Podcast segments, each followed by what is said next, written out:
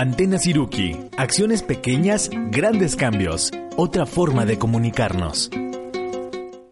Bienvenidos a Antena Siruki. Hoy hablaremos del cultivo de setas. Después conoceremos al rico mamey y cerraremos reflexionando sobre Hiroshima y Nagasaki. Ya pasó de hormiga, comenzamos. Hola, gracias por acompañarnos en Antena Siruki. Los saluda Adrián. Les recuerdo que en Twitter nos encuentran con el nombre de usuario arroba con-siruki. Hola a todos, soy Bren. En Facebook nos encuentran como Siruki Educación Ambiental AC. Siruki se escribe con la letra S y la letra K. Hola, los saludos, soy More. Junto con Adrián y Bren somos parte de Siruki Educación Ambiental AC, una asociación civil ubicada en la ciudad de Morelia, Michoacán. Si quieren contactar a esta estación de radio en las redes sociales, busquen en Facebook V Radio 98.1 FM y en Twitter arroba V-radio. Gracias por este espacio a V Radio, el sonido de tus ideas. Por si no lo sabían, Siruki es una palabra purépecha que significa hormiga, y así como las hormigas buscan alimento, nosotros buscamos nuevos temas para compartir. Así que arranquemos. Muy bien. Eh, para entrar en materia del día de hoy, quería preguntarle a Bren y a More si alguna vez en su vida han eh, cultivado algo y si se lo han comido qué, emoción les causó eso y por qué decidieron cultivar algo, ¿no? A lo mejor son muchas preguntas, pero bueno, a ver. Primero, Bren. Ok, bueno, pues sí lo he hecho. Siempre ha sido parte de ejercicios escolares desde la primaria. El típico frijolito. Ah, para... yo también, yo también. Pero ese no lo llegué a comer. Y también ya después eh, ejercicios de la carrera eh, cultivamos rábano, cultivamos cilantro, eh, no recuerdo si también pepino, y eso sí nos lo llegamos a comer y la emoción que me, que me provocó pues fue eh, curiosidad, ejercitar la paciencia y, y también satisfacción al final que pudimos comer nuestro producto. Oye, Bren, pero ¿dónde lo cultivaste? ¿En casa? O sea, ¿se lo llevaban a casa o en la escuela? No, la escuela nos prestó un espacio que nosotros eh, reparamos, digamos, y preparamos, reparamos, y ahí fue donde cultivamos nuestros rábanos y etcétera. Mm, qué interesante. Yo recuerdo una vez que en casa este, montamos como un sistema de hidroponía. O sea, le poníamos unas eh, para generar eh, jitomates. Entonces era muy emocionante porque la planta pues empezó a crecer, le salió la flor y entonces después esperar el fruto. Eran unos jitomates chiquitos, chiquitos, pero estaban muy buenos y también pues nos enfrentamos al problema de que le llegó una mosquita una mosquita blanca que empezó a afectarla y, y, bueno, es, es, como todo, ¿no? Es, es el cuidado que tienes ah, de que se alimente, de que tenga este el agua, pero también las posibles enfermedades que le pueda caer. O sea, es felicidad, pero luego también como preocupación. ¿Y por qué lo hiciste? Lo hice pues porque era emocionante, queríamos aprovechar que teníamos una zona de sol, si queríamos vivir la experiencia de tener nuestros propios alimentos, o sea, en esta cuestión de saber pues qué se le estaba poniendo a ese jitomate para después poderlo comer. O sea, era una cuestión como de buscar la salud. Ok, sí, no sé, no tengo idea. Este, seguramente que sí. Pues bueno, muy interesante lo que acaban de comentar. Y les estaba preguntando esto porque, eh, bueno, el tema que vamos a tratar es el de cultivo de las setas. Les doy un poquito de contexto, este... Las setas, bueno, es, es, una, es un tipo de hongo, ¿no? Y es un hongo que, que, es de la especie, eh, les voy a decir la especie, no se la tiene que aprender nadie, pero se llama Pleurotus ostreatus. Eh, bueno, de hecho hay varias especies distintas de, de, de, este, de este tipo de seta y cada una se reconoce como por su color. Entonces este que les estoy diciendo, Pleurotus ostreatus, es, el, es la seta gris hay unas setas que son blancas, hay unas setas que son rosas, que yo no las conocía y que, la verdad son muy, muy bonitas. Y a este eh, seta gris también se le conoce como, eh, bueno, en inglés le dicen oyster mushroom, ¿no? Que sería como el hongo ostra, ¿no? También por la forma que tiene la, el, el sombrerito, ¿no? Que tiene. Eh, es, es un, un, hongo muy interesante porque eh, crece sobre materia muerta vegetal, que tiene que ser este, materia vegetal que ya está en descomposición. Entonces, por ejemplo, lo podemos encontrar en troncos, en la paja, este, en pasto, este, en, en todos estos este tipo de desechos que luego no utilizamos como humanos, pero él, él puede estar creciendo ahí.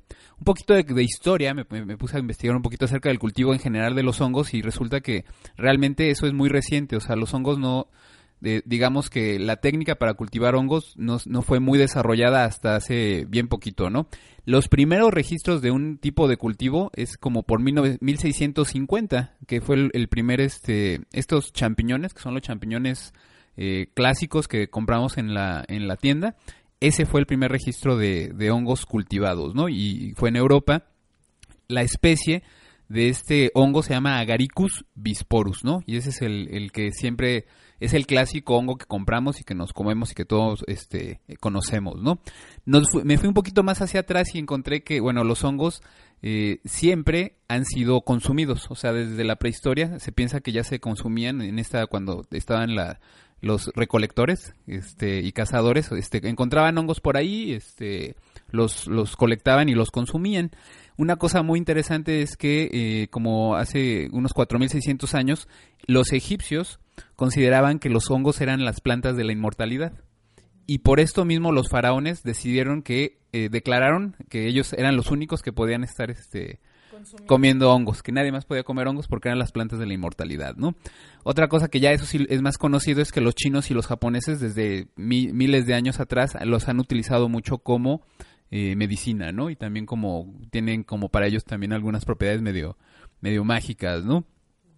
Y este, los romanos consideraban que los hongos eran la comida de los dioses, ¿no? Entonces era como que muy interesante, ¿no? Este, darnos cuenta de esto. Entonces, como les decía, este, el, hecho de cultivar los hongos ha sido una cosa un poco complicada y fue hasta a principios de los, del siglo XX que se obtuvo la primera descripción de cómo cultivar el, la seta, la seta gris.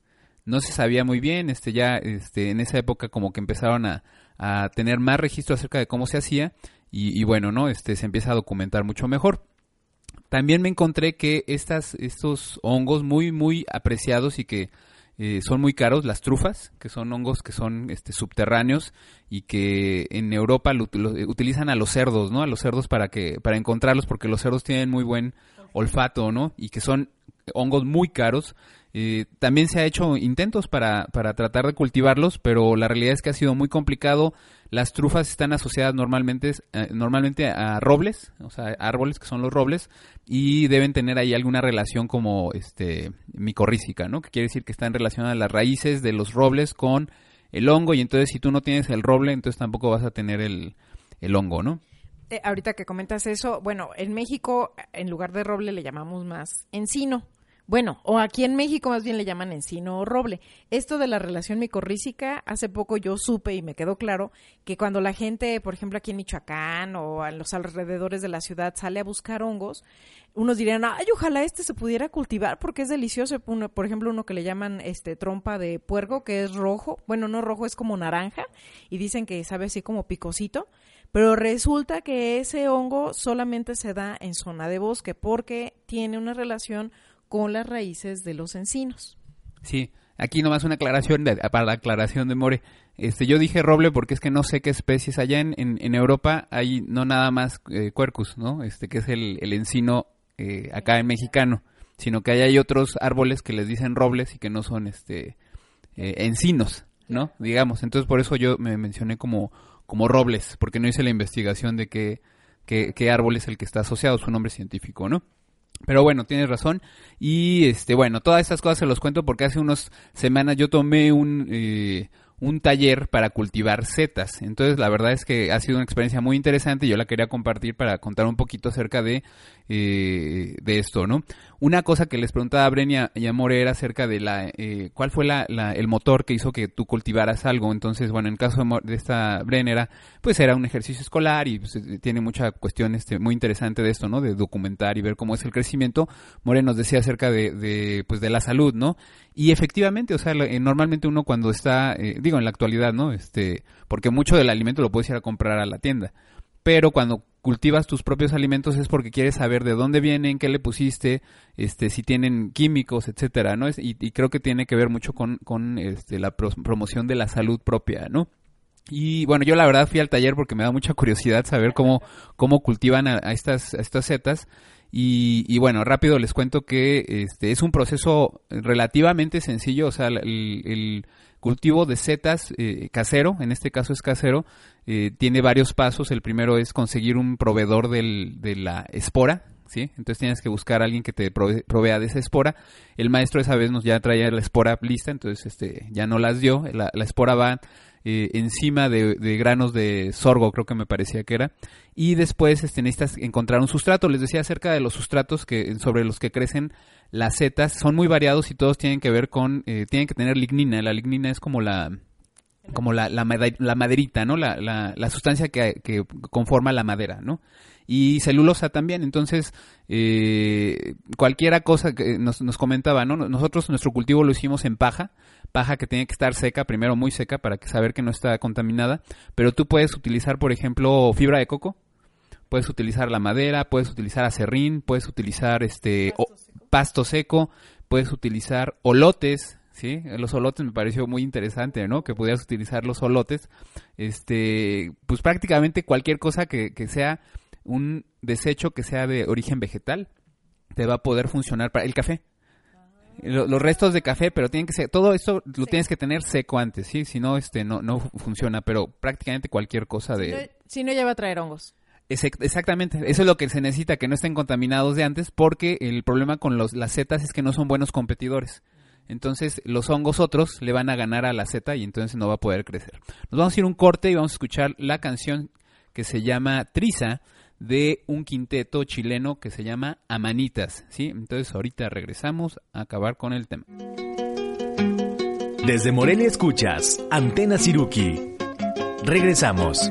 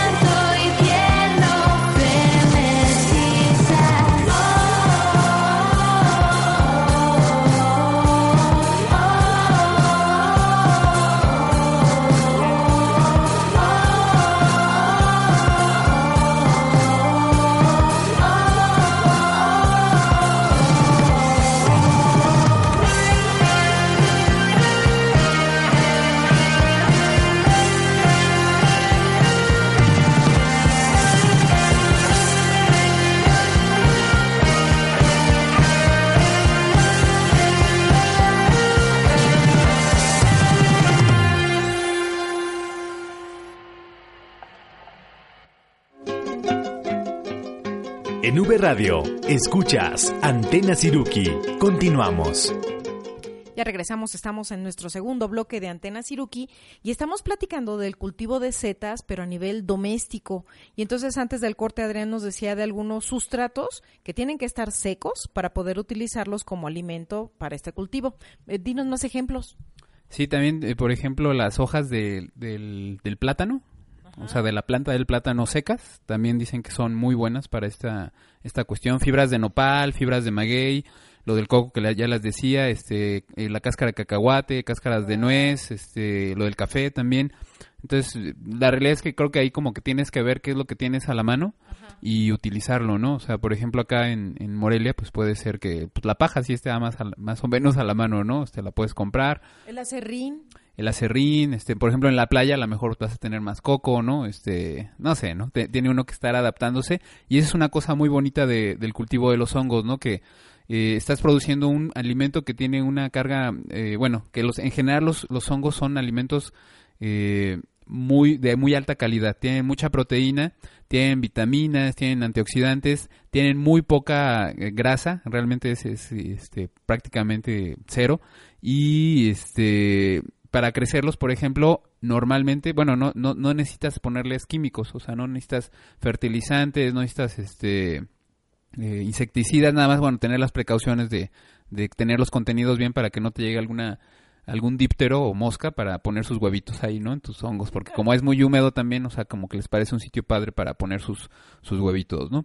Entonces, bueno, como les decía, ya una vez que tienes tu sustrato, lo tienes que pasteurizar. En el caso de la, de la, del hongo, bueno, de la seta, tienes que pasteurizarlo, que quiere decir que lo tienes que eh, hervir durante, déjenme ver cuánto era, ahorita les digo, durante 45 minutos entre una temperatura de 75 y 85 grados centígrados, ¿no? Entonces tienes que tener también como un termómetro y estar controlando la temperatura, ¿no? Una vez que ya, ¿quieres preguntar algo? No, sí que es para eliminar pues cualquier agente, bacterias, otros hongos. Así es. Y este, aquí en este caso lo que estamos haciendo es pasteurizar, ¿sí?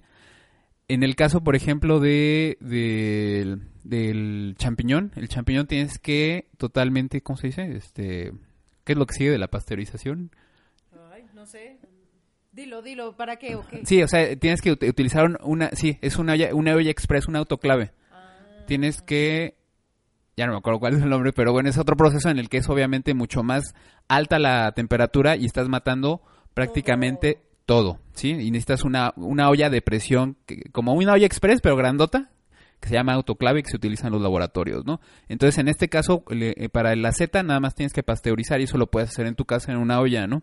Y, bueno, controlando la temperatura. Una vez que ya pasteurizaste tu sustrato, lo extiendes, bueno, lo, escurres un poco del agua que tiene y lo extiendes en una mesa y en este sitio este eh, tienes que utilizar todo el tiempo guantes, tapabocas también, este para que no vayas a contaminar el, el sustrato ni la ni la semilla y este vas a meter en este caso nosotros utilizamos bolsas de plástico, sí, a lo mejor este hay algunas opciones mejores en donde no utilicemos bolsas de plástico, pero bueno, les cuento cómo fue.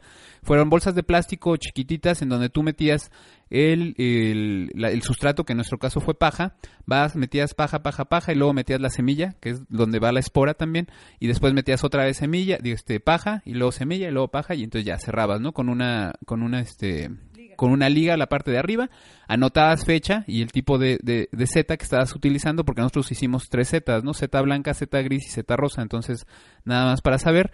Y una vez que ya hacías esto, bueno, producías eh, varias bolsas de este tipo, lo que estás haciendo en ese momento es la, la, siembra, ¿no? Eso es la siembra. Una vez que ya hiciste la siembra, te lo llevas a, en este caso a la casa y la recomendación es tenerlo en un sitio que esté oscuro, En el closet. en el closet, que esté oscuro y que tenga un alto contenido de dióxido de carbono. O sea, eso va a ser lo que va a fomentar el crecimiento del micelio. El micelio nada más es la espora que va creciendo y va tirando unos como hilitos, que son las células de, de los hongos, ¿no?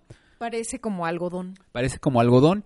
Y una cosa muy importante es estar revisando cada cinco días estas bolsas para checar de que no haya alguna contaminación. Una contaminación sería un hongo de estos hongos que le salen como por ejemplo al pan o a las tortillas. Verdes. Sí, verdes o como, con- como negros, ¿no?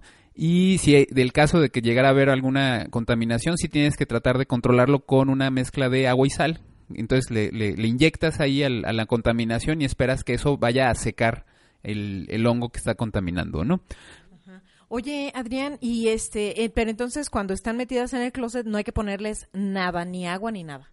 Nada, nada. Lo, lo que necesitamos en, la incubación, este proceso se llama incubación y nada más necesitamos oscuridad, este, que no haya corrientes de aire y que el CO2 esté, el dióxido de carbono esté, este, alto, ¿no?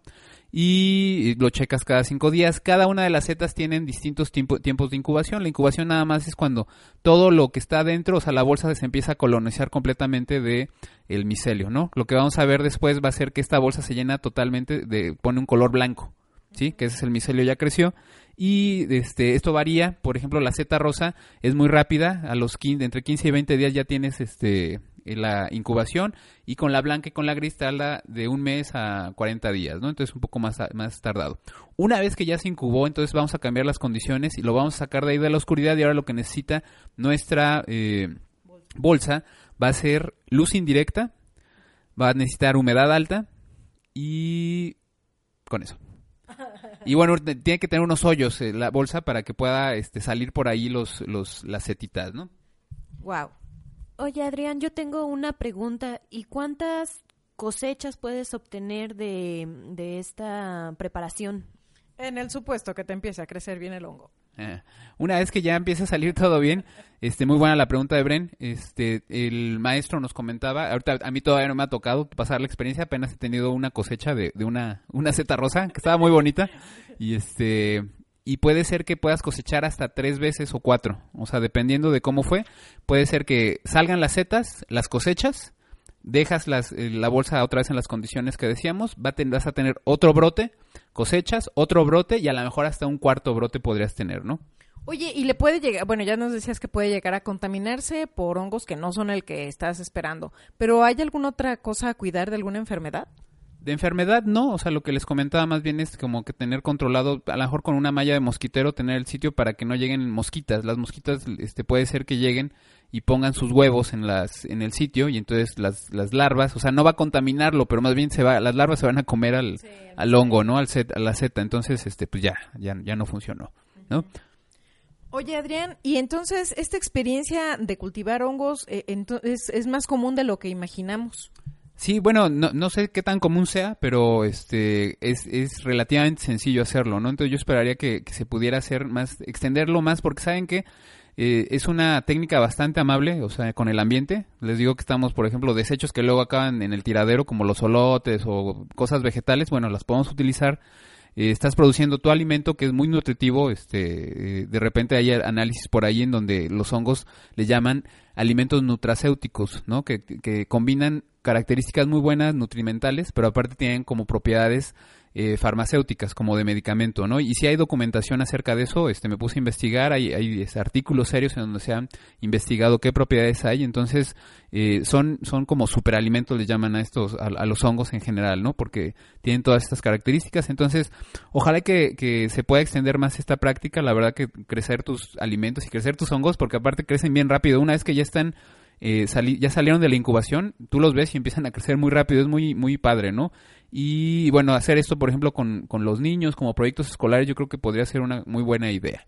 Oye, esa seta que dices que ya cosechaste, más o menos cuánto tardó en crecer y a que la tomaras. Eh, tardó en crecer cuatro días. O sea, desde que estaba chiquita a que la arranqué. Wow. Y ya que la arrancaste, ¿puedes compartirnos qué tratamiento le hiciste para comértela? Pues supongo que el normal que cualquiera hace cuando está cocinando hongos, que es este cortarla y, y, este en aceite y, y luego este tantita sal. Ah, qué rico. Oye, Adrián, ¿y a qué sabía? ¿Cuál era su sabor? Fíjate que fue muy interesante porque yo, yo sentí que sí era distinto el sabor de esa seta rosa a la seta blanca, o sea, como que era un, un sabor mucho más fuerte el de la seta rosa. Incluso decíamos que parecía como que, que sabía carnitas. Sí, fue- yo, yo tuve oportunidad de probarlo y la verdad me, encantó. Pues excelente. Igual y eh, a lo mejor eh, podemos buscar algún video porque bueno, esto fue a nivel doméstico. Hay personas, comunidades que aprovechan una técnica este quizás similar para poder, producir que en los mercados podamos tener todo el año estas setas porque si no, cuando uno busca los hongos, pues nada más se tiene que esperar a las lluvias. Entonces, eso te permite todo el año tener este alimento. Excelente, pues pasemos a nuestro siguiente tema. Como siguiente tema, yo les quiero hablar sobre el mamey, pero primero quiero preguntarle a More y Adrián eh, si lo conocen, si lo han probado y si les gusta su sabor. Primero Adrián. Ah, primero yo. Este, a mí, fíjate que mi papá le, le gusta mucho. Yo recuerdo que en casa era muy frecuente que hubiera el, ese fruto. Ya después yo no lo he comido tanto porque, o sea, me parece muy rico. Eh, me impresiona el sabor. Yo no y el color, que es un color así como naranja. El, el color me, me sorprendía mucho. El hueso tan lustroso también me llamaba la atención. Eh, el sabor me encantaba. Uy, este, o sea, tan dulce, así, tan, tan rico. Sin embargo, no sé por qué, en muchos de los frutos que adquirían en mi casa, eh, a veces había larvas, larvas de no sé si eran de mosca, o sea, dicen está gusanado. Y entonces pues ya lo mandaban a la orgánica. Pero yo, entonces mi papá decía, es muy caro, es, es muy una fruta muy difícil de mantenerla bien, este, y, y pues esa fue mi experiencia. Ah, muy bien. Este, pues a mí me gusta mucho, la realidad es que el, el mamey es una de mis frutas favoritas. Este, me encanta las preparaciones que hacen con el mamey, me gusta mucho la nieve de mamey, que es este, pues sí, súper rica.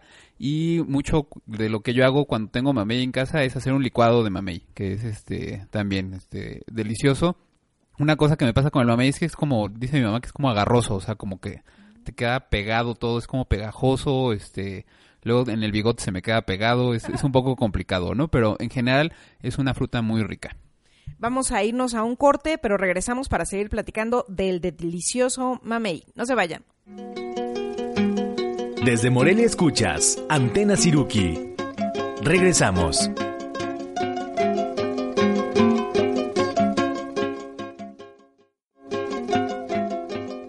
En V Radio, escuchas Antena Siruki. Continuamos.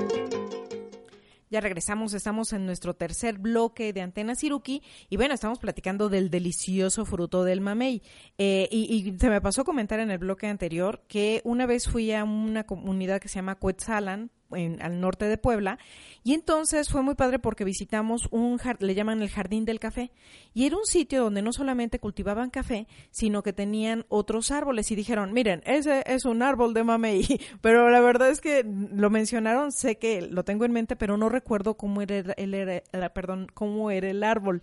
Recuerdo que había también árbol de canela, y, y bueno, eso me llamó la atención porque dije, wow, yo estoy acostumbrada a que con un árbol frutal, pues uno dice, la huerta de puro naranjo, la huerta de manzana, pero acá los árboles frutales estaban en, conviviendo con otros árboles y con otros cultivos. Sí, justamente, pues el mamey del que quiero platicar y compartir, su nombre científico es Pouteria zapota y es de la familia de las zapotáceas. Se le podría decir que es un zapote verdadero. Eh, en un momento les compartiré porque no todos los zapotes o los que conocemos como ah, un zapote pertenecen a esta familia o comparten estas características. Claro, porque por ejemplo, yo pienso en zapote y pienso en el zapote negro que hacen este paletas, nieve. Sí, por ejemplo, ese no es de la familia de las apotáceas. Eh, pero bueno, eh, nombres comunes que se les conoce, mamey, mamey zapote, mamey rojo, zapote rojo, zapote colorado. En náhuatl su nombre er- es Tetzonzapotl o zapote de color del tezontle. No sé si han visto este material que es como color rojizo, ¿no? Eh, este es un árbol muy grande, llega a crecer entre 20 y 40 metros y con un diámetro de su tronco de, de medio metro a un metro y medio, o sea, bastante, bastante grueso. Su madera es bastante dura, es como color café rosa, café con grisecito. Eh, sus hojas dicen que asemejan como una mano porque son simples y crecen como en una espiral. Y sus flores nacen de donde se han caído algunas hojas y nacen en grupitos de 12 a 20 flores, son como blancas, amarillentas. Y la fruta, que es lo que nos trae aquí, que es lo que más se aprovecha y lo que más eh, se disfruta, es de forma como de ovoide, como de balón de fútbol, eh, 20 centímetros, hasta 20 centímetros de largo. Ah, sí, Cuéntame.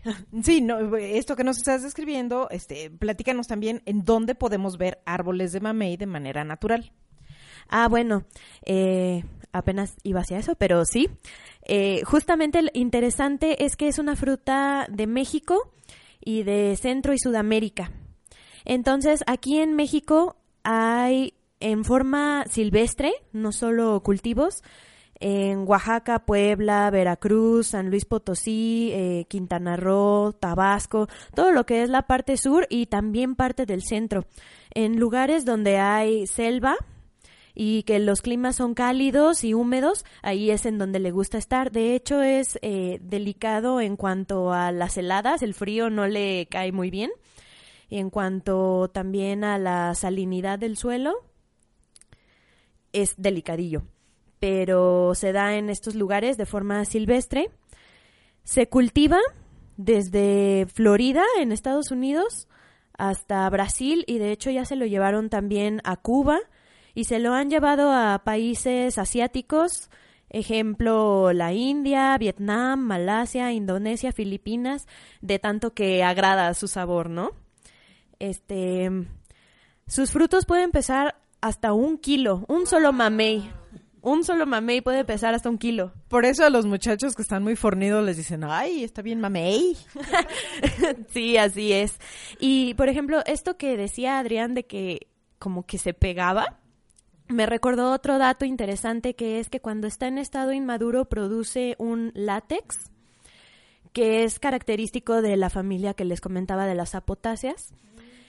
Sí vendría siendo primo, por ejemplo, del chico zapote, que su nombre científico, nada más para tenerlo de referencia, es Manilcara zapota.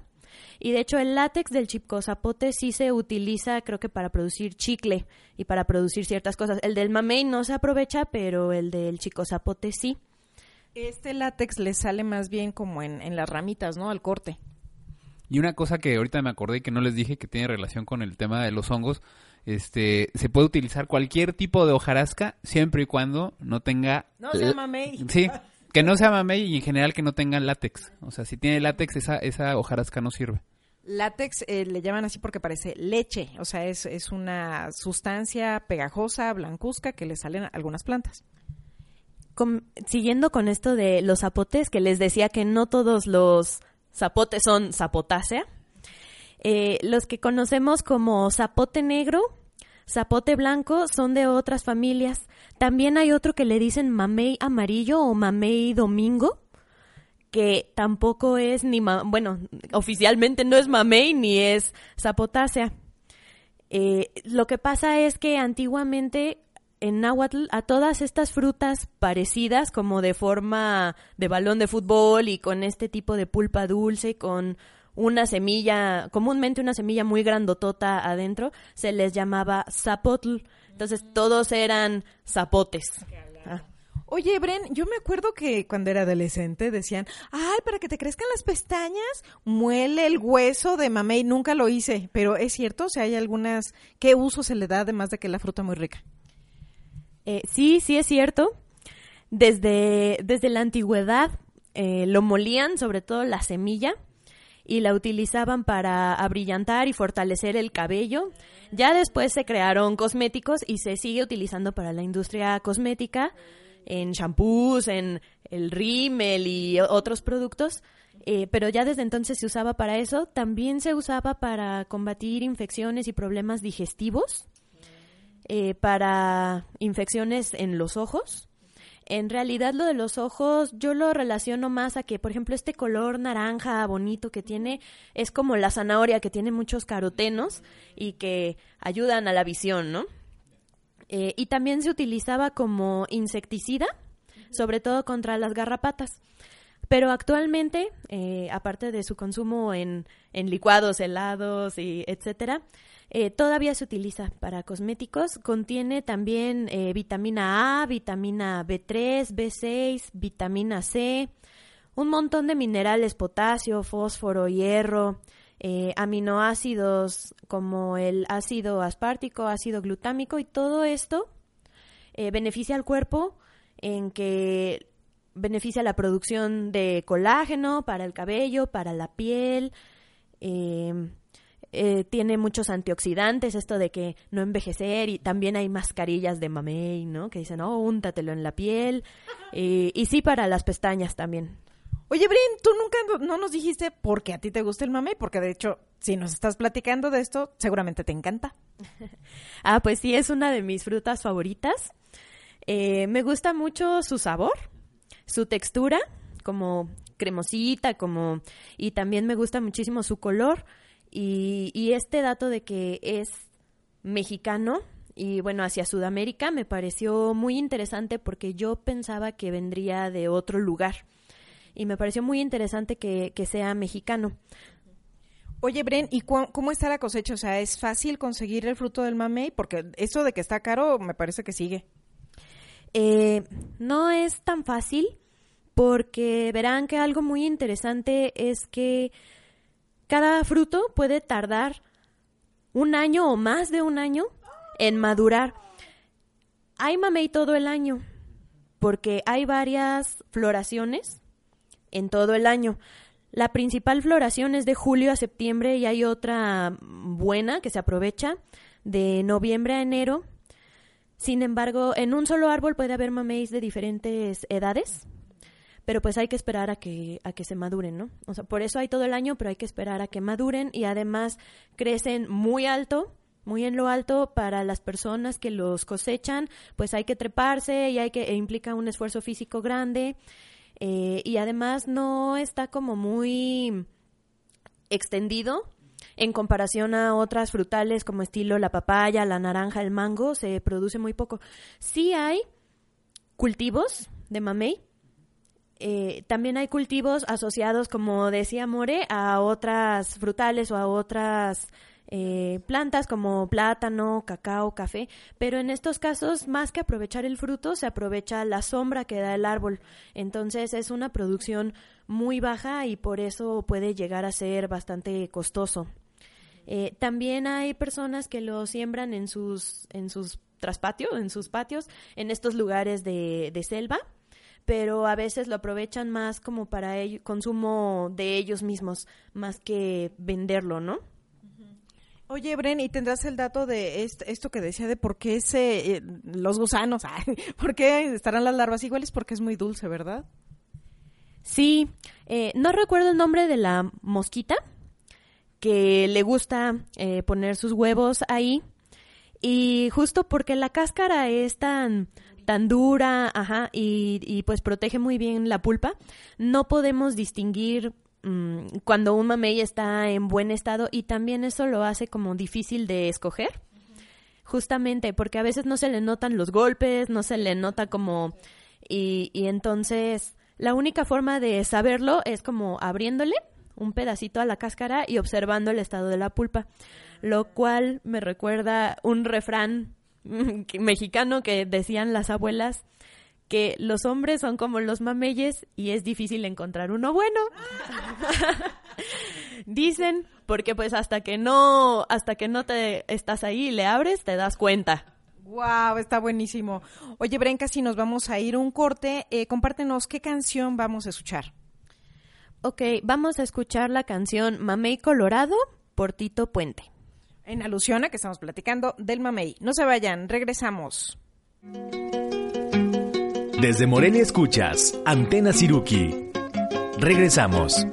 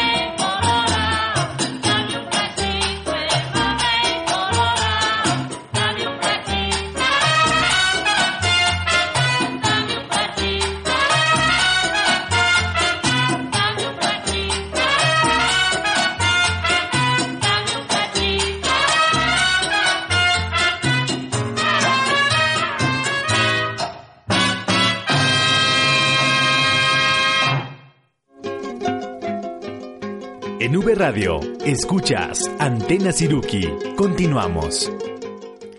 Ya regresamos, estamos en el último bloque de Antena Siruki y bueno, Bren nos quiere compartir algo para cerrar lo del mamey.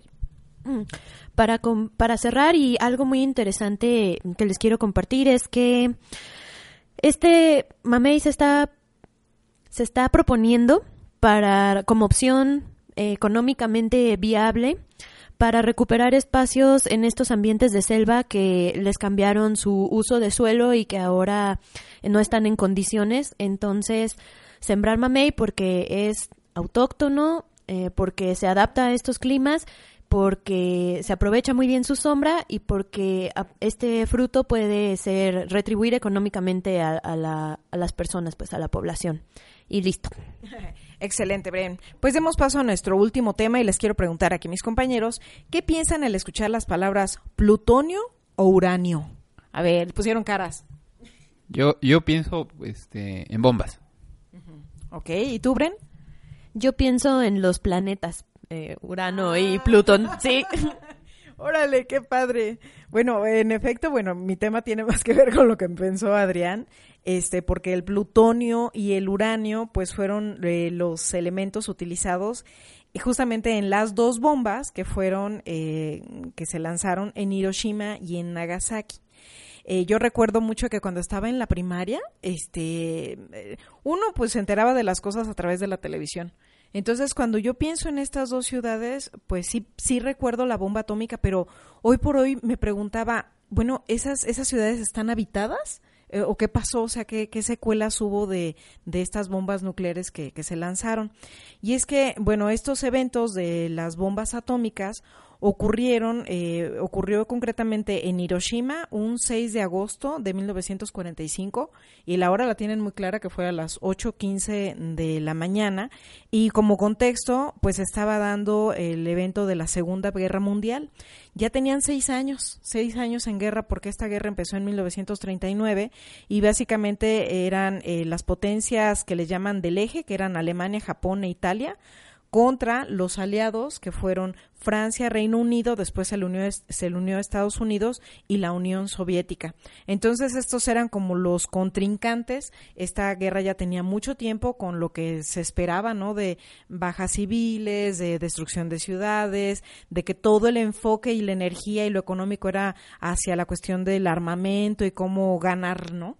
Entonces, eh, en, en ese año 1945, Estados Unidos ya tenía desarrollado de años en un un proyecto de hacer bombas atómicas. Entonces, eh, porque las bombas que habían convencionales, digamos, que mandaban a las ciudades, pues eran bombas que generalmente daban un impacto muy local. Claro, con toda la destrucción que implica una bomba, con todo el horror y todo el desastre, pero eran, digamos, que muy locales, o sea, eh, afectaban ciertos puntos, ¿no? De, de las ciudades. Entonces, cuando Estados Unidos envía esta bomba a esta ciudad de Hiroshima, Hiroshima les cuento que está ubicado en Japón. Japón, pues, es una gran isla, este, que tiene incluso como otras islas eh, anexas. Y entonces, en la parte oeste de Japón se encontraba Hiroshima. Hiroshima era un valle tenía algunos ríos que cruzaban por ahí, estaba cerca de la playa, era una zona industrial y como había muchos trabajadores, pues había muchas casas de madera de toda la gente que ahí este, estaba laborando. Entonces, aunque ya sabían que como estaban en guerra tenían que fijarse si, había, había toques de queda. Entonces, eh, recién que veían muchos aviones eh, pues de los extranjeros, de, de, los contrincantes, la gente no salía ni a trabajar y se quedaba resguardado. Pero recién había pasado un bombardeo y entonces entonces habían visto que el cielo no se veía con nada, entonces dijeron, regresa la gente a hacer sus actividades, porque también si en estas ciudades no hay actividad, pues no hay alimentos, no hay movimiento económico. Entonces relatan, porque obviamente hay sobrevivientes que, que de esta experiencia, que esa mañana vieron que pasó un, un, avión solito, sabían que era estadounidense, pero lo vieron solo y dijeron, bueno, si está solito a lo mejor no va a pasar nada. Y entonces vieron que dejó caer algo.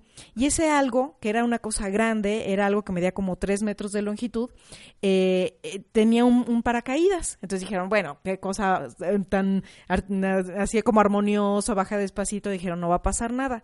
Y ocurrió que a 600 metros antes de tocar el piso, estalla. Y entonces eh, la gente describe que, describe que vio una luz, una luz blanca, inmensa, y inmediatamente lo que quedó a dos, dos kilómetros a la redonda se quemó. Hubo incendios instantáneos de casas, de edificios, de los árboles, de todo.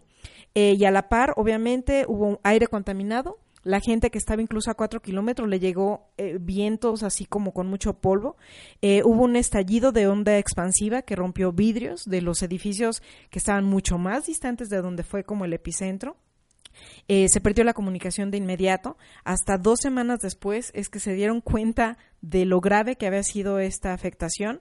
Y por supuesto, la gente tenía mucha sed porque el calor era, era para que se den una idea, eran 300 grados centígrados. O sea, era una cuestión de quemazón. De, y la gente que estaba mucho más retirada eh, fue dramático. Eh, obviamente no había alimentos y todas estas grandes extensiones se quemó. ¿Por qué lo describo de esta manera? Pues para saber que el daño fue muy grave y que, y que la situación social y natural y fue, fue terrible. Tres días después, porque eso ocurrió el 6 de agosto en Hiroshima, tres días después, un 9 de agosto, ocurre lo mismo, una bomba, pero ahora llega a Nagasaki. La primer bomba eh, en Hiroshima le llamaron Little Boy, eh, y les decía que tenía ese tamaño, 3 metros de longitud, eh, pesaba 4.400 kilo, kilogramos de peso y bueno, tenía eh, en su contenido uranio. Y este material este, ocurre que por fisión, es decir, cuando se rompe el núcleo de, del uranio, genera esta cantidad de calor inmensa en poco tiempo. Y en cambio, la bomba que se la- lanzó en Nagasaki le llamaban Fat Man, también una bomba muy similar, este, pero era de plutonio. ¿Por qué lo menciono? Porque justo por las características del tipo de combustible ocurrió que ambas, eh, mm, digamos que tronaron, pero no a nivel de piso, sino en el aire. Una a 500 a 600 metros este, por arriba del suelo y la otra a 500 metros. Esa situación provoca que sí, el- la expansión radioactiva y, lo que les menciono del calor y todo esto ocurre, pero es en un momento. O sea, eh, por ejemplo, eh, el- explota y se forma ese hongo que es tan famoso que, se ve en las fotografías. Y ese hongo es, es justamente toda esta expansión de radioactividad, de polvo, de, de incluso el agua, porque como estaba cerca de, del- de ríos, del mar, eh, se calienta el agua, entonces es como si te llegara agua hirviendo a, a- a donde estás, se evapora, en efecto, dice Adrián, se evapora. Dura más o menos 30 minutos en deshacerse ese hongo que se forma en el, en el cielo. Entonces, por eso, para la gente que estaba a kilómetros de, de estos lugares, pudieron ver ese, ese gran evento tan sorprendente, que fue la primera vez en el mundo. Nadie tenía idea de qué era eso y nadie tenía idea de qué era lo que había generado el calor y nadie tenía idea de lo que les podía pasar. Eh, cuando lanzan la bomba, la intención de Estados Unidos era aniquilar. Y ellos pensaron que como las otras bombas, pues se iban a morir en el momento la gente, o sea, eh, que no iba a haber sobrevivientes. Pero lo que descubrieron a raíz de este evento es que sí hubo muchos sobrevivientes. A las personas que sobrevivieron, los japoneses le nombran ibakushas. Ibakushas significan los bombardeados. Y entonces hubo mucha gente quemada, que aún quemada sobrevivió. Eh, y de hecho hay referencia de que llegaron a vivir hasta 70, 80 años. O sea, gente que quedó así. Y uno dirá, bueno, ¿qué le pasó? Pues asumió su cuerpo la radioactividad. Eh, mencionan porque les dieron, después de que ocurrió este evento en 1945, a los 50 años, en 1950, perdón, cinco años después, muchos investigadores de universidades japonesas, por supuesto, empezaron a hacer entrevistas, a recuperar con la gente, a darle seguimiento de su salud y por eso saben estos datos de hasta dónde pudieron llegar de longevos, este, algunas personas y saber, este, también que, pues, lo que sí les generó fue problemas de cáncer ya sea leucemia, cáncer de pulmón, eh, del estómago, de la piel. Pero algo muy importante que ocurrió es que como nadie sabía de esto, pensaron que la radio- radioactividad se pegaba, o sea, se contagiaba por estar junto a alguien que eran estos ibakushas. Entonces lo que ocurrió es que como era un desconocimiento tal, la gente empezó a despreciar, a, alejarse de esa gente, entonces no podían trabajar, no les permitían acercarse a sus familias. Entonces fue un daño ambiental, social, emocional, que la gente de ese entonces todavía recuerda. ¿Cómo está ahorita Hiroshima y Nagasaki? pues eh, la descripción y pueden ver videos son sitios turísticos. Han puesto eh, zonas de museos, de hecho en Hiroshima hay un museo este, pensado en, en, ah, concretamente las bombas.